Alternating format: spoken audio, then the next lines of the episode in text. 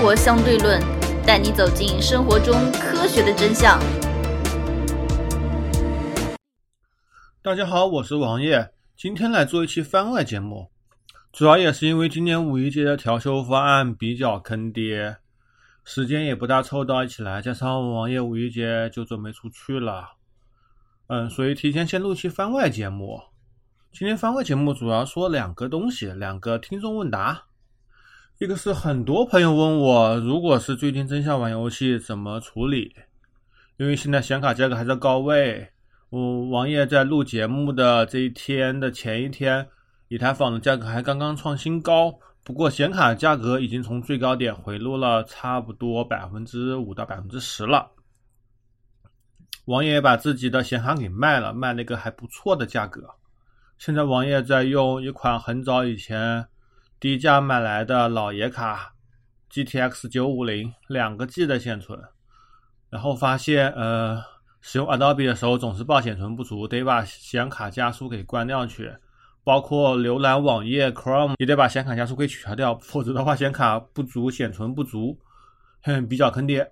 之前节目中说的王爷的妹夫要买电脑。又比当时做节目价格一度涨了差不多接近五千块钱，现在是回落一点，回落了差不多一千五。反正现在装一台合理的游戏电脑显然是不合适的。那么该怎么办呢？王爷给了几种方案。第一种方案买游戏主机。呃，就在录节目的前一两天，索尼的 PS 五的国行发布了，价格定价为三千零九十九和三千八百九十九。那么水货价格也会一路下探，现在价格在四千多，我估计光驱版水货的价格也很快会跌到四千五左右。你要知道，四千五百块就可以玩相当不错的游戏了，它的游戏显卡效果也差不多是三零六零高一点点的水平吧。而且玩主机游戏是非常便宜的，因为你四百块钱买个游戏。你玩一个月、两个月通关了，还可以卖三百块钱，本身的游戏价格也就是一百块钱左右。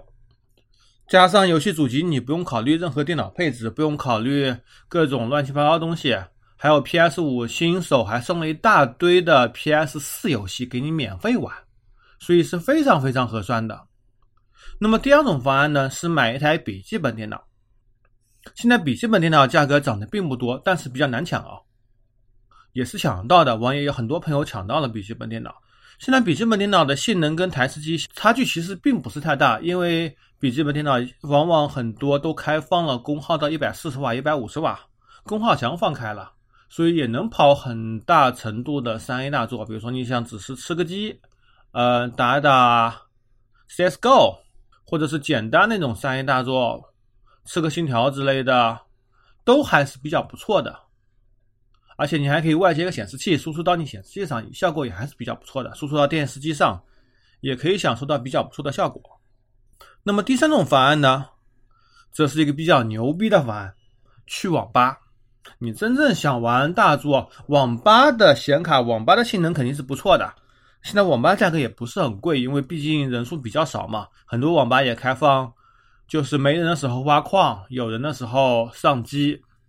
你想想看，你一个星期网吧玩十个小时，花了肯定不会超过一百块钱，充卡只会更便宜。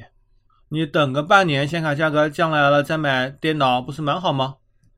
最后一种方案是退而求其次，玩玩手游吧。现在手游也越做越好了，王爷这种不玩手游的人也开始玩了一款手游，然后还氪金了几十块钱，啊，几十块钱无所谓了。你换一种思路去想这个问题，其实问题也就这么解决了。哎，当然，现在还有一种情况，就是说你不要玩游戏，想装一台电脑，因为电脑价格涨得非常多嘛。我们可以怎么操作呢？很多京东啊、天猫啊那种旗舰店，联想的那种高级的游戏电脑，他们会这么把：矿老板抢去以后，然后把显卡拆了拿去挖矿，剩下的配件则会低非常多的价格在闲鱼或者其他平台上兜售。比你自己装机可能会低了一千块钱左右，这种机器其实是非常值得买的。如果你刚好有一些简单的电脑需求，可以买这些机器啊。不过这些机器基本上都是比较高的配置，比如说 i7 的，你做办公显然也不适合。性能也太高了，就稍微有那种一点点 CPU 需求，比如说你做个图、做个 CAD，再去掏一块一千来块钱的显卡，就会比较不错了。比如说幺零五零 Ti 之类的，都还是比较不错的。如何收听我们的节目呢？您可以在喜马拉雅、荔枝 FM 或者苹果的播客应用上搜索“生活相对论”，关注爱因斯坦头像的就可以了。第二个问题，很多人问我说，现在理财收益实在太低了，应该怎么样处理自己的财产、自己的资产？因为现在通胀、物价上涨比较厉害嘛，应该怎么样处理财产？哎，首先，王爷先说个免责。首先，我们不是财经节目，我们没有荐股资格，现在也不允许在互联网平台上没有荐股资格的地方推荐任何股票。所以，王爷只能简单的给大家几个方向吧。首先，我们看余额宝，余额宝收益只有百分之二点几，二点二、二点三，非常非常低。王爷对比了一圈吧，目前这种十大银行的。理财活期的 T 加零理财里面，收益最高的是中信银行的新青宝，然后建行和工行的货基都还过得去，他们是 T 加零的，嗯，跟余额宝不一样，余额宝比如说你今天三点钟之前买，然后后天才能看到明天的收益，呃，这些银行基本上你今天三点钟买，明天就能看到当天的收益了，还少了一天的这个等待时间。而且本身的，呃，货币基金的收益也在百分之二点九左右，对于一些零花钱是比较好的去处。第二点，呃，一就在王爷做节目的前一天，所有的银行都公布了去年的财报，银行的二零二零年平均股息率为百分之三点八三，其中交通银行和中国银行。突破了百分之六，而据王爷在银行朋友说，他说现在五大国有银行他们非常的厉害，国外都是印钱发给老百姓，然后促进经济，像美国嘛印钱，每人每周六百到八百美元。那中国怎么样呢？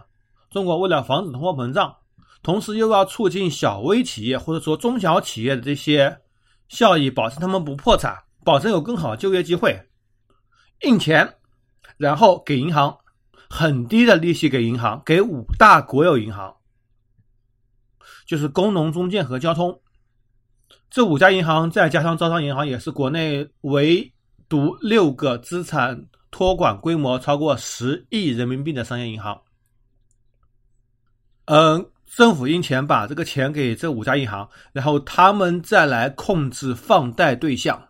他们以极低的成本拿进来的这个钱，以比较高的利息，现在基本上五十五点几，你可能那种经营贷会低到四左右，四出头一点点，但是平均都是五点几的贷款出去，他们可以赚非常非常多的利差，他们领先其他的商业银行会非常多，同时这几家银行的利润也非常可观。然后分红也会比较可观，有着相当相当高的股息率，五大银行的平均股息率差不多在百分之五以上，远远高于银行存款。而且，如果你买五大银行的股票，你还可以把资金放里面打新股。如果你一旦中了任何一个新股，那绝对回本，因为都是上交所的嘛，不像科创板有门槛要求，不像创业板现在注册制了，可能你新股赚不到钱。上交所审核还是比较严格的。你在上交所打新股，其实是个非常非常不错的选择。王爷自己也把很多理财向这个银行股里面挪，嗯，放在里面打新股，吃股息。只要经济不崩溃，只要地产不崩溃，银行股基本上风险不算太大。虽然你想获得很高的利润，这也是不可能的。哪怕现在国内银行股的这个市盈率再低，但是。对银行这种行业，在国内的表现也就只能这样子了。OK，下期开始我们会正常更新。王爷目前已经准备了四个话题，准备找个时间和当当一起录制。不过得节后了。谢谢大家收听，拜拜。